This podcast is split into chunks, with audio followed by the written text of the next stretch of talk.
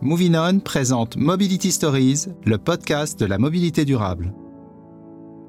Bonjour à tous. Mobility Stories, c'est l'histoire des mobilités d'aujourd'hui et de demain, mais pas seulement. C'est aussi des rencontres inspirantes, des échanges, des initiatives, des retours d'expérience, des points de vue de personnalités de tout horizon. Des intellectuels, des chercheurs, des urbanistes, des explorateurs et tant d'autres.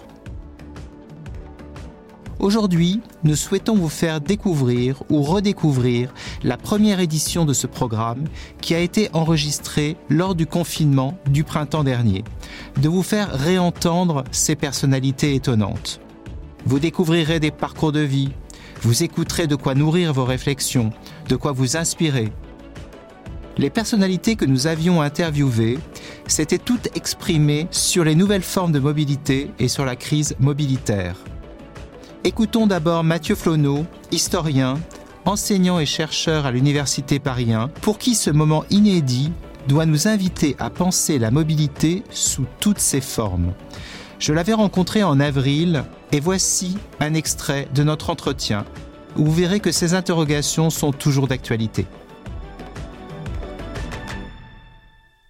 Vous avez écrit un ouvrage intitulé Choc de mobilité et vous avez récemment titré un de vos articles sortis pendant le confinement Choc d'immobilité. Que révèle selon vous la crise sanitaire du sens profond de la mobilité? Alors comme vous le dites, la crise est un révélateur.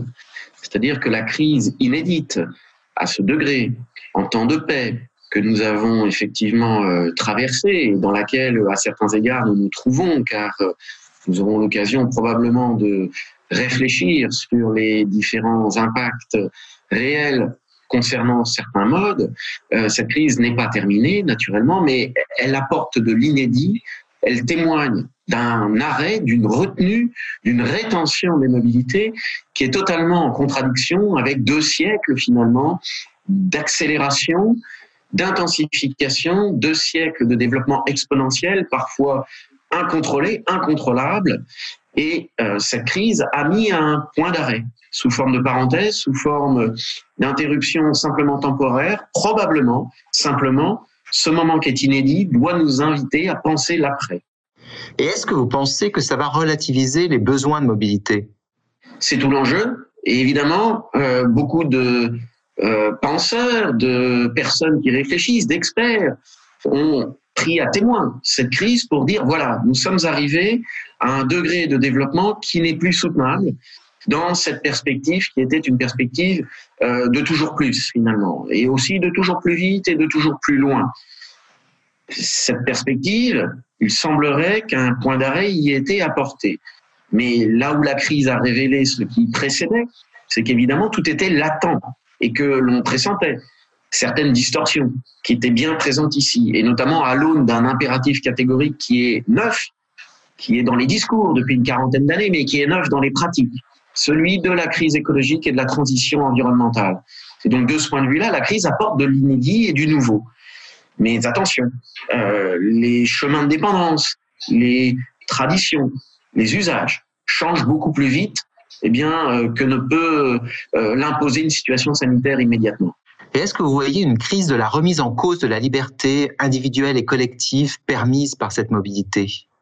À tous les échelons, c'est une évidence à tous les échelons et euh, on peut le décliner euh, euh, évidemment sous la petite focale transport, mais à tous les échelons de la vie publique, de la vie privée, du traçage personnel.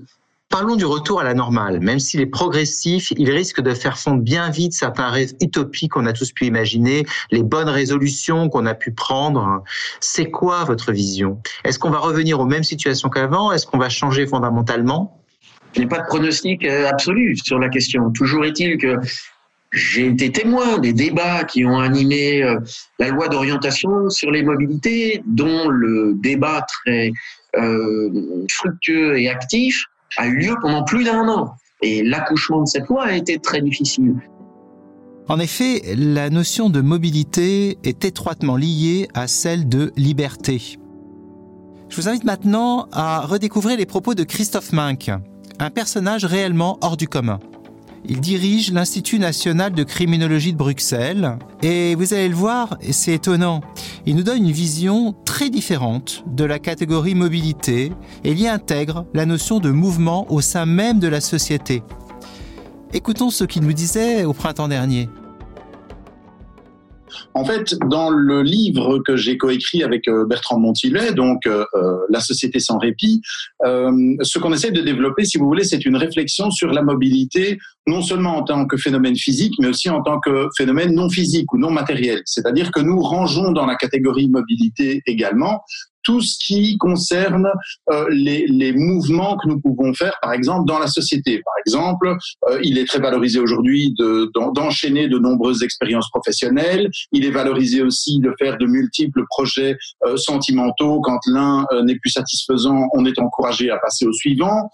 mais aussi, on est évidemment encouragé à voir le monde, à partir en Erasmus, par exemple, quand on est étudiant, à aller chercher du travail loin, etc., etc. Moi, ce qui m'intéresse, c'est surtout de savoir dans quelle mesure nous avons modifié notre rapport à la mobilité au sens où nous lui avons donné de nouvelles significations.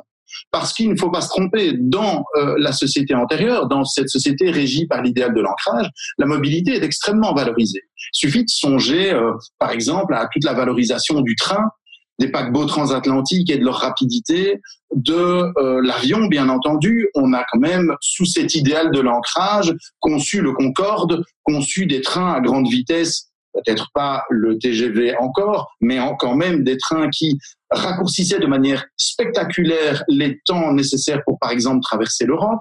On a valorisé extrêmement fort l'automobile. Donc tout ça fait que euh, la mobilité est très présente, la mobilité est très valorisée. Mais ce n'est pas la même mobilité. Et c'est ça qui m'intéresse personnellement. Et en fait, quelque part, l'idéal mobilitaire sous lequel nous vivons actuellement est aussi le résultat d'une forme de révolte, d'une volonté de s'opposer à ce monde dans lequel on nous demandait de choisir une position et de la tenir à tout prix on peut penser, à mon sens, au premier chef, aux femmes qui ont dit, mais en fait, être consigné à la maison, être assigné à des rôles de genre, être assigné à euh, des types de professions, des lieux que je peux fréquenter, euh, des types d'activités que je peux développer, etc. Ça ne me convient pas. Je souhaite pouvoir être mobile, je souhaite pouvoir aller partout où je veux, je souhaite pouvoir entrer dans des mondes dont l'entrée jusqu'ici m'était interdite. Si on disait oui, vite, retournons en arrière et redécouvrons l'immobilité, euh, si on le faisait en tout cas sous la forme d'un retour vers un idéal d'immobilité quelque part, euh, on risquerait fort de, de, de, mettre à mal tous ces, toutes ces conquêtes, toutes ces émancipations. Donc, il faut faire attention parce que ça, ce sont aussi les, sirènes d'un certain conservatisme qui nous dit euh, c'était tellement mieux avant, au temps où on savait euh, qui devait être où, où on pouvait assigner une place à chacun et où finalement les choses restaient ordonnées. D'une part, euh, on a bien vu que euh, toute une série de personnes disaient mais c'est une catastrophe, on ne va jamais tenir, notre économie va s'effondrer, etc., etc. Je pense que il le disait d'ailleurs en bonne partie à raison, nous sommes dans un monde qui s'est forgé autour de la mobilité, donc ça montre quelque part notre dépendance à la mobilité. Et le fait que, imaginez un monde dans lequel les mobilités seraient différentes, euh, seraient moindres ou passeraient par d'autres canaux, c'est un énorme travail politique, un énorme travail d'imagination collective qui n'est pas du tout facile à réaliser. Ça, c'est une chose. Mais d'autre part, euh, j'ai aussi entendu tous ces gens qui disaient qu'en fait, ça leur faisait beaucoup de bien que tout d'un coup, cette rupture dans les rythmes leur a permis de repenser à pourquoi ils bougeaient, pourquoi ils s'agitaient dans tous les sens, et leur a permis de réinterroger leur, euh, système de priorité. C'est la fin de ce podcast.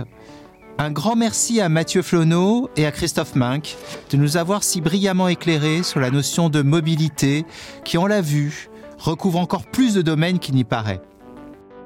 Merci à eux deux d'avoir surtout pris le temps de nous parler en cette période de confinement si particulière.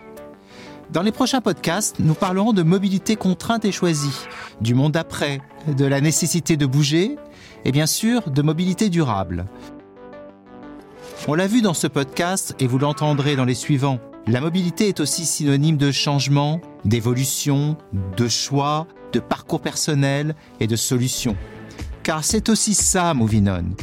Le monde de demain sera plus mobile, mais aussi plus sûr, plus raisonnable, et je l'espère sincèrement, plus juste pour tous.